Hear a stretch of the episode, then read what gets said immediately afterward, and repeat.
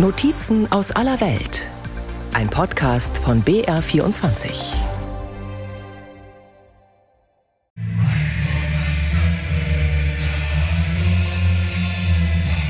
Eine Demonstration in der montenegrinischen Hauptstadt Podgorica gegen die aktuelle Übergangsregierung und für den alten Langzeitherrscher Milo Djukanovic.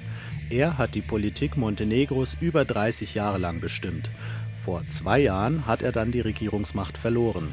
Am 11. Juni gibt es vorgezogene Parlamentswahlen. In der montenegrinischen Regierung herrscht unterdessen Chaos. Zwei Premierminister wurden gestürzt. Seit August wird das Land nur noch kommissarisch verwaltet. Die Demonstranten schwenken rot-gelbe Montenegro-Fahnen und singen die Nationalhymne.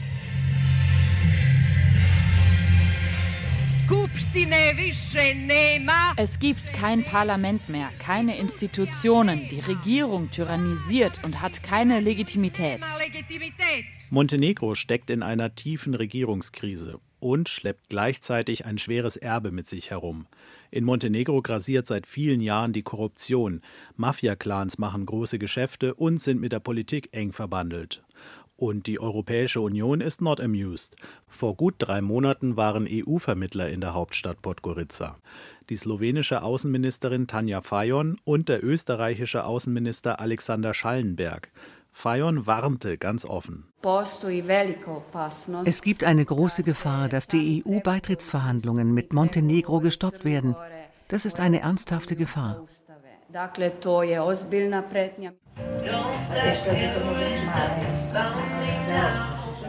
Mit flinken Fingern lässt er die Schere durch die Haare seines Kunden gleiten. Živko Jevtovic hat seinen Friseursalon in einem kleinen, einstöckigen Häuschen auf einem Hügel am Stadtrand von Kotor, eine 20.000 Einwohnerstadt direkt an der Adria. Wegen ihrer Lage gehört sie zum UNESCO Weltkultur- und Naturerbe. Aus einem Fenster im Flur sieht man die malerische Bucht von Kotor, die Berge und das blaue Meer. Früher hat Jevtovic in der weißen steinernen Altstadt von Kotor gewohnt. Doch das geht heute nicht mehr, erzählt der 44-Jährige. Wenn ich an die Altstadt zurückdenke, bleiben mir nur Emotionen und Bedauern. Dort hat sich meine Kindheit abgespielt. Alle haben da gelebt und gearbeitet und sich gekannt. Jetzt ist da keiner mehr. Denn 2006, nach der Unabhängigkeit Montenegros, gab es gleich den ersten Boom. Da kamen die Russen mit dem vielen Geld. Und in den letzten vier bis fünf Jahren kamen die türkischen Geschäftsleute. Früher hat ein Laden in der Altstadt 400 bis 500 Euro Miete gekostet. Jetzt kommt ein Türke und bietet ihn dir für 1500 Euro an.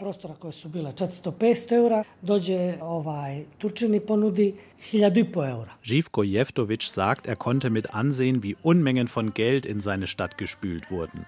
Nach Venedig, Split und Dubrovnik ist Kotor ein neuer Lieblingsankerplatz bei Adria-Kreuzfahrten. Im Sommer kommen zum Teil vier große Schiffe pro Tag. Bis zu 12.000 Menschen quetschen sich dann durch die kleine Altstadt, sagt Jevtovic. Doch von all dem Geld, das da gescheffelt wird, habe er nichts. Er musste weichen und einen Friseursalon am Stadtrand mieten. Meine Schwester und ich arbeiten seit 30 Jahren in unserer Branche und wir haben keine Chance, uns mal unseren eigenen Friseurladen kaufen zu können. Wir sind solvent, hatten nie Probleme mit den Behörden, aber die gesetzlichen Rahmenbedingungen sind so, dass wir uns keinen Kredit leisten können. Und dann liest man, wie sich Politiker Immobilien aneignen, zum Beispiel bei der berühmten Affäre mit den Wohnungen. Diese Affäre spielte sich zwischen 2016 und 2020 ab. Montenegrinische Medien berichteten über Regierungsmitglieder und Justizbeamte, die sich Wohnungen zu Schnäppchenpreisen kaufen konnten, für kaum mehr als 10.000 Euro oder für Kreditraten von unter 50 Euro pro Monat. Und dabei handelte es sich meist um sehr reiche Personen.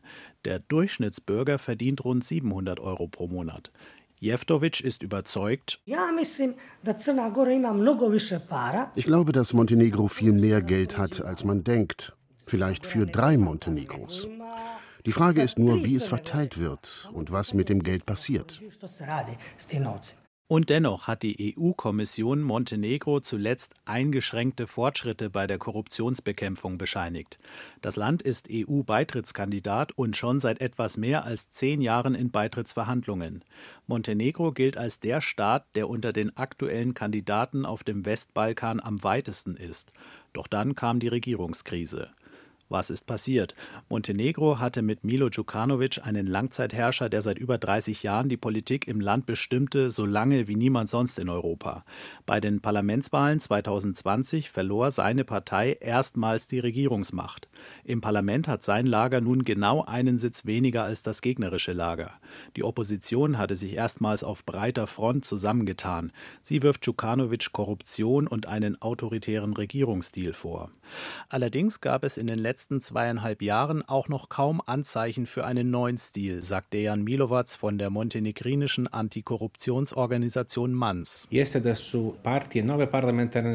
Parteien der neuen parlamentarischen Mehrheit haben das Verhalten übernommen, das für das Djukanovic-Regime charakteristisch war. Sie versuchen vor allem, ihre Machtbasis zu stärken. Die Institutionen arbeiten so weiter wie bisher, nicht für die Bürger, sondern für die Politiker. Es wurden einfach die Djukanovic-Leute ausgetauscht gegen eigene Leute, sodass man selbst die Institutionen kontrollieren kann. Wenn es um Korruption geht, dann kann man sagen, dass das Spiel das gleiche geblieben ist, nur mit neuen Spielern. Ja, die EU und die USA haben bestimmte Fortschritte bei der Korruptionsbekämpfung festgestellt. Es ist aber längst nicht so, wie man es nach Djukanovics Abgang hätte erwarten können. Die neue parlamentarische Mehrheit ist ein ziemlich bunter Haufen aus pro-europäischen, pro-serbischen und pro-russischen Parteien, aus rechten, linken und Reformern. Hauptsache Djukanovic, Sozialistische Partei und letztendlich auch er kommen weg. Bislang haben die Parteien es allerdings nicht geschafft, eine stabile Regierung zu bilden. Sie haben schon zwei Premierminister verschlissen. Der erste, der parteilose Hochschullehrer Zdravko Krivokapic, wurde nach anderthalb Jahren durch ein Misstrauensvotum im Parlament gestürzt, weil die Mehrheit der Abgeordneten unzufrieden mit seiner Regierung war. Der zweite Premier, der ethnische Albaner Dritan Abasovic von der Öko-Reformpartei URA, wurde bereits nach fünf Monaten gestürzt. Er hatte Zugeständnisse an die serbisch-orthodoxe Kirche gemacht und pro-montenegrinische Parteien gegen sich aufgebracht. Okay. Ein Interview mit dem Langzeitmachthaber Milo Djukanovic im Februar während seiner letzten Amtszeit als Staatspräsident. Milo Djukanovic empfängt in seinem Präsidialamt in Podgorica. Ein prächtiger, holzvertäfelter Raum mit goldumrahmten Gemälden an der Wand und einem großen, bunt verzierten Teppich auf dem Boden. Djukanovic wirkt so, als ob er das politische Geschehen ziemlich gelassen beobachtet. Wir stecken in einer tiefen Krise, das ist keine Frage. Ich glaube, es kommt daher, dass die Regierung in den letzten zweieinhalb Jahren sehr inkompetent und verantwortungslos regiert hat. Die Leute wollten halt nach 30 Jahren mal sehen, ob jemand anderes den Job besser machen kann. Ist ja logisch. Nun haben zwei Regierungen ihre Chance bekommen und sie nicht genutzt. Djukanovic fokussiert sich vor allem auf eine Gruppierung, die etwa ein Drittel seines Gegnerlagers ausmacht, die Demokratische Front. Sie steht dem serbischen Präsidenten Alexander Vucic und der serbisch-orthodoxen Kirche nahe. Ich glaube, dass Montenegro tief gespalten ist. Es gibt hier Menschen mit einer montenegrinischen Identität und welche, die glauben, dass wir wieder ein Teil des serbischen Korpus sein sollten. Und so gibt es hier in Montenegro antieuropäische Politiker, auf die Serbien und Russland Einfluss ausüben. Ihr Ziel ist es, den Balkan unter russische Kontrolle zu bringen. Wir hingegen stehen für proeuropäische Politik. Meine Demokratische Partei der Sozialisten hat Montenegro 2006 in die Unabhängigkeit geführt und 2017, als wir durch Russland bedroht wurden, in die NATO. Als wir noch an der Regierung waren, war Montenegro die Nummer eins beim EU-Beitrittsprozess. Djukanovic war nicht immer so auf Westkurs.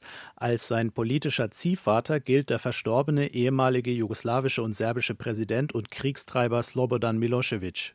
Djukanovic stand noch in den 1990er Jahren auf seiner Seite. Beim Angriff auf die kroatische Stadt Dubrovnik waren viele montenegrinische Soldaten mit dabei. Für diesen Einsatz entschuldigte sich Djukanovic später. 1997 brach Djukanovic dann endgültig mit Milosevic. 2006 kam dann die Unabhängigkeit Montenegros von Serbien und da gab es erst einmal ein gutes Verhältnis zu Russland. Russische Investoren kamen zuhauf ins Land und wurden von der Djukanovic-Regierung hofiert. Auch Putin-treue russische Politiker und Oligarchen erwarben schicke Immobilien an der montenegrinischen Adriaküste. Ein wichtiger Anlaufpunkt ist dabei die Stadt Budva. Doch im Laufe der Jahre kam es auch mit Putin immer mehr zum Bruch. 2010 wurde Montenegro EU-Beitrittskandidat, 2017 NATO-Mitglied. Gerade das war ein harter Schlag für Russland. Djukanovic beschuldigte den Kreml sogar kurz vor dem NATO-Beitritt einen Putschversuch gegen seine Regierung geplant zu haben. Der russische Präsident Wladimir Putin kommentierte den NATO-Beitritt damals abschätzig. Warum ist es notwendig, ständig die Infrastruktur der NATO zu verbreitern und sich auf die russischen Grenzen zuzubewegen? Jetzt nehmen Sie also Montenegro auf. Wer bedroht denn Montenegro? Andrija Mandic ist der führende pro-serbische Politiker aus dem Djukanovic-Gegnerlager. Er hat sich 2019 persönlich mit dem russischen Präsidenten Wladimir Putin getroffen und wurde von Putin als wahrer Held bezeichnet. Mittlerweile hält sich Mandic mit pro-russischen Aussagen zurück und betont, dass er nicht serbienhörig sei. Andrija Mandic teilt auch selbst ordentlich gegen den montenegrinischen Präsidenten Djukanovic aus. Er wirft ihm und seiner sozialistischen DPS-Partei vor, in den letzten 30 Jahren ein System der Korruption aufgebaut und mit der organisierten Kriminalität zusammengearbeitet zu haben. Premier Abasovic hat Daten vorgelegt, dass im Jahr 2020 im Hafen von Bar in Montenegro 450 Container mit Zigaretten gelagert waren. Ein solcher Container ist ungefähr eine Million Euro wert. Der montenegrinische Markt verbraucht aber weniger als 10 Prozent dieser Menge. Das war Schmuggelware. Jetzt rechnen Sie noch den Kokainschmuggel dazu und multiplizieren Sie das mit den 25 Jahren, die das Geschäft unter dem Schutzschirm der DPS-Regierung ablief. Und dann kommen Sie auf beispiellose Zahlen.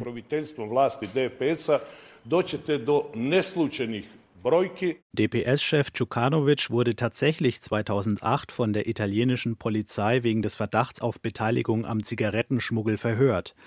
2021 wurden im Zuge der sogenannten Pandora Papers Enthüllungen Offshore-Konten von ihm und seinem Sohn unter die Lupe genommen. Doch verurteilt wurde Djukanovic nie. Er selbst bestreitet, in die organisierte Kriminalität involviert zu sein. Die ganze Region hier hat ein ernsthaftes Defizit bei der Rechtsstaatlichkeit. Das ist ja auch klar, weil es hier Krieg und Instabilität gab. Die Kriminellen sind aber entweder schon eingesperrt oder sie sind auf der Flucht und werden gesucht. Ich weise absolut zurück, dass die Kriminalität irgendetwas mit der Regierung zu tun hat.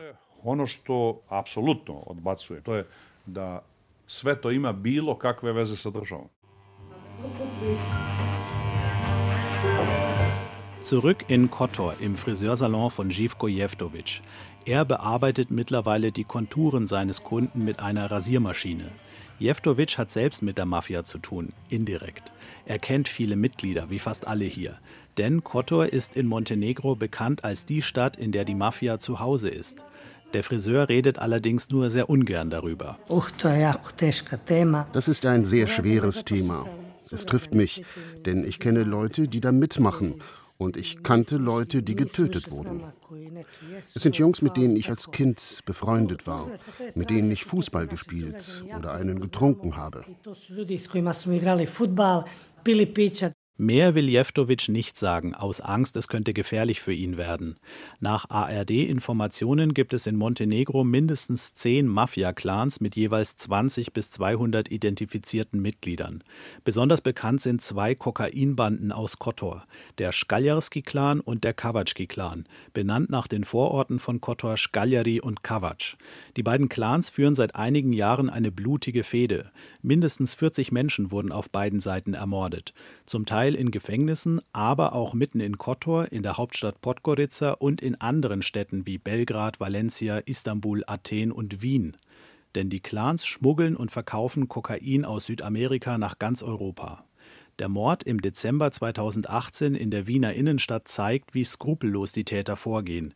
Es passierte am helllichten Tag mitten im Weihnachtstrubel in einer Passage zwischen Wollzeile und Lugeck. Unbekannte eröffneten das Feuer auf drei Männer aus dem Kawatsch-Clan. Ein litauischer Tourist konnte das Ganze damals beobachten. Ich habe eine Serie von Schüssen gehört, etwa zehn. Und die Passanten rannten in Panik davon. Dann habe ich um die Ecke geschaut, in die Passage, und da lagen zwei Männer voller Blut. Und ein dritter hat versucht, mit dem einen zu reden. Sie haben in irgendeiner slawischen Sprache gesprochen. Ein 32-jähriger Mann wurde bei diesem Anschlag getötet. Die beiden anderen überlebten. Der Hintergrund dieser Fehde sollen 200 Kilo Kokain in Valencia gewesen sein. Das Kokain verschwand, es gab Streit im damaligen Scagliari-Clan und es gründete sich der verfeindete Kavach-Clan. Doch warum sitzen die beiden Drogenbanden ausgerechnet in der 20.000 Einwohnerstadt Kotor? Eine Erklärung hat Ljubomirka Kovacevic. Die Psychologin aus Kotor hatte einige Clanmitglieder privat in Therapie. Kotor je bila najjača Kotor hatte früher die größte Reederei Jugoslawiens, Jugoceania. Die Firma wurde dann irgendwann verkauft und privatisiert und viele Seemänner haben ihre Jobs verloren. Einige haben dann in den 90er Jahren im Krieg gegen Kroatien gekämpft. Und so wurde Kotor der ideale Ort für kriminelle Gruppen. Eine kleine Stadt mit vielen armen, problematischen Menschen, mit engen Gassen und Stadtmauern, wo man wenig Einblick hat. Und die Seemänner wurden dann mit kleinen Geldgeschäften gelockt. Sie wurden Drogenkuriere auf Schiffen und kamen dann irgendwann nicht mehr raus aus der Nummer. Man hat ihnen Angst gemacht und sie erpresst. Es gibt aber auch Zigaretten- und Kokainschmuggler in anderen montenegrinischen Städten. Das Land ist für die Kriminellen ziemlich komfortabel, sagt Dejan Milovac von der Antikorruptionsorganisation MANS. Sie haben hier Ihr sogenanntes Safe House. Hier enden Prozesse gegen Kriminelle gern mal mit Freisprüchen. Und wir haben seit vielen Jahren Politiker, die eng mit den kriminellen Clans verbandelt sind. Auch jetzt noch in der Regierung von Abasovic. Jetzt ist zum Beispiel gerade der Direktor der Zollbehörde angeklagt wegen Beihilfe zum Zigarettenschmuggel. Und zwar wurden zwei LKWs mit geschmuggelten Zigaretten im Hafen von Bar beschlagnahmt. Als die Ladung der beiden Fahrzeuge vernichtet werden sollte, war plötzlich nur noch ein LKW da, der andere war verschwunden. Mittlerweile gibt es Einzelerfolge im Kampf gegen die Mafia. Im April 2021 wurde ein mutmaßlicher Anführer des Kavach-Clans verhaftet, Slobodan Kaschelan. Nach einem weiteren möglichen Anführer, Radoje Svitzer, wird derzeit gefahndet. Er befindet sich seit fast zwei Jahren auf der Flucht. Immerhin ist es in Kotor etwas ruhiger geworden, erzählt Friseur Živko Jevtovic. Mein Sohn war acht Jahre alt, als es hier in der Stadt mehrere Morde gab. Damals sind wir mit ein paar Anwohnern auf die Straße gegangen und haben mit Plakaten zum Frieden aufgerufen. Jetzt ist mein Sohn zwölf und es ist zum Glück so ruhig, dass ich ihn draußen herumlaufen lassen kann. Gerade weil wir diese Leute, die sich auf die Mafia eingelassen haben, so gut kennen von früher, können wir diese zwei Welten einfach nicht zusammenbringen.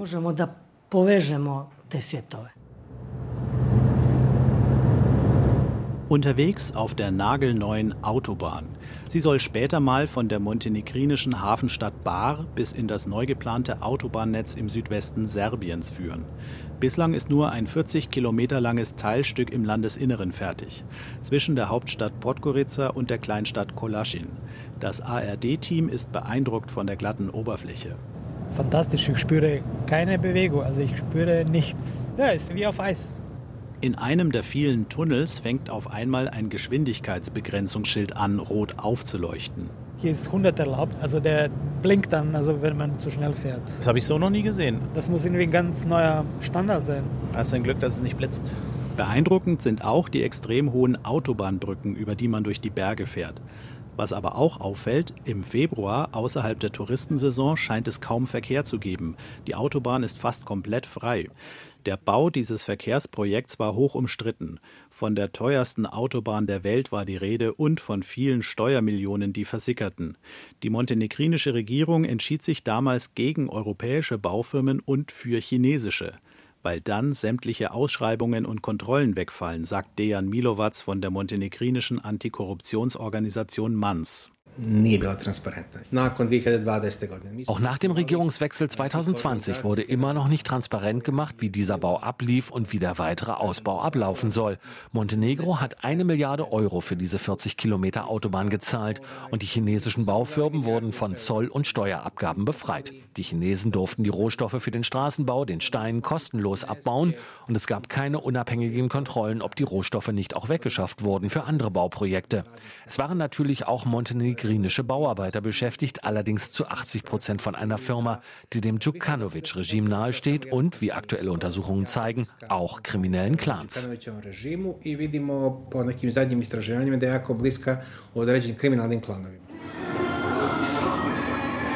Im Tal unter der Autobahn hat sich Frust breit gemacht, unter anderem im Restaurant Tani, das bei Lkw-Fahrern sehr beliebt war.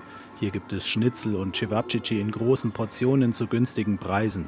Jetzt wird die alte Landstraße am Restaurant kaum noch genutzt, weil es die Autobahn gibt. Und das hat Gastwirt Mischko Vujosevic das Geschäft kaputt gemacht.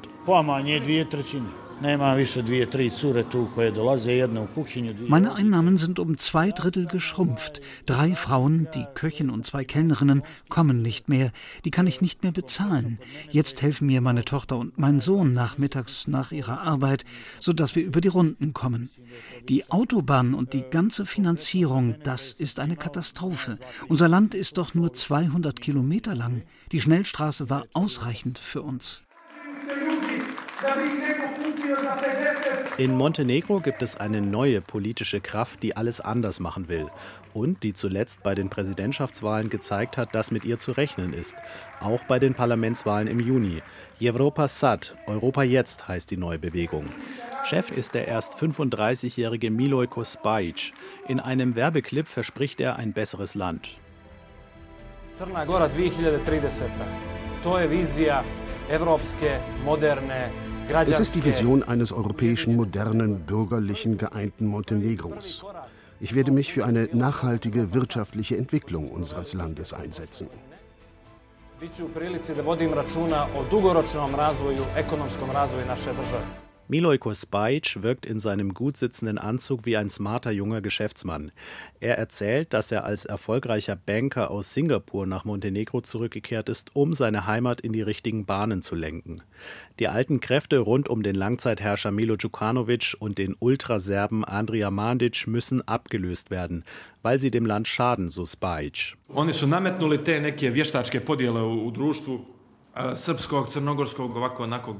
Die haben die Gesellschaft künstlich gespalten in einen serbischen und einen montenegrinischen Block. So ein Schwachsinn interessiert uns nicht. Diese nationalistischen Narrative mussten sie bringen, weil es unter ihnen keinen Fortschritt gab. Wir hingegen haben gezeigt, dass wirtschaftlicher Fortschritt möglich ist. Moguć. Das hat Milojko Spajic tatsächlich ein Stück weit gezeigt. Er war in der gestürzten Regierung unter Krivo Kapic Finanz- und Sozialminister, knapp anderthalb Jahre lang bis April 2022. In dieser Zeit konnte die Regierung die Schulden senken und das Wirtschaftswachstum erhöhen. Und der Durchschnittslohn ist deutlich gestiegen, von 520 Euro auf 720 Euro. Zum ersten Mal seit der montenegrinischen Unabhängigkeit 2006. Im Friseursalon in Kotor wurde mittlerweile der Föhn angeschmissen. Der Kunde ist fast fertig.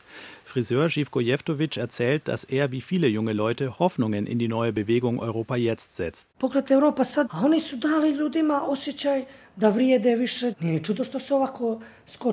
Europa jetzt hat den Leuten das Gefühl gegeben, dass sie mehr wert sind. Von daher ist es kein Wunder, dass ihre Zustimmungswerte so nach oben geschnellt sind, sagt Živko Jevtovic. Die Frage ist nur, ob die neue Bewegung bis zur Parlamentswahl im Juni so stark hinzugewinnen kann, dass sie eine neue stabile Regierung bilden kann. Davon war Montenegro in den letzten beiden Jahren weit entfernt.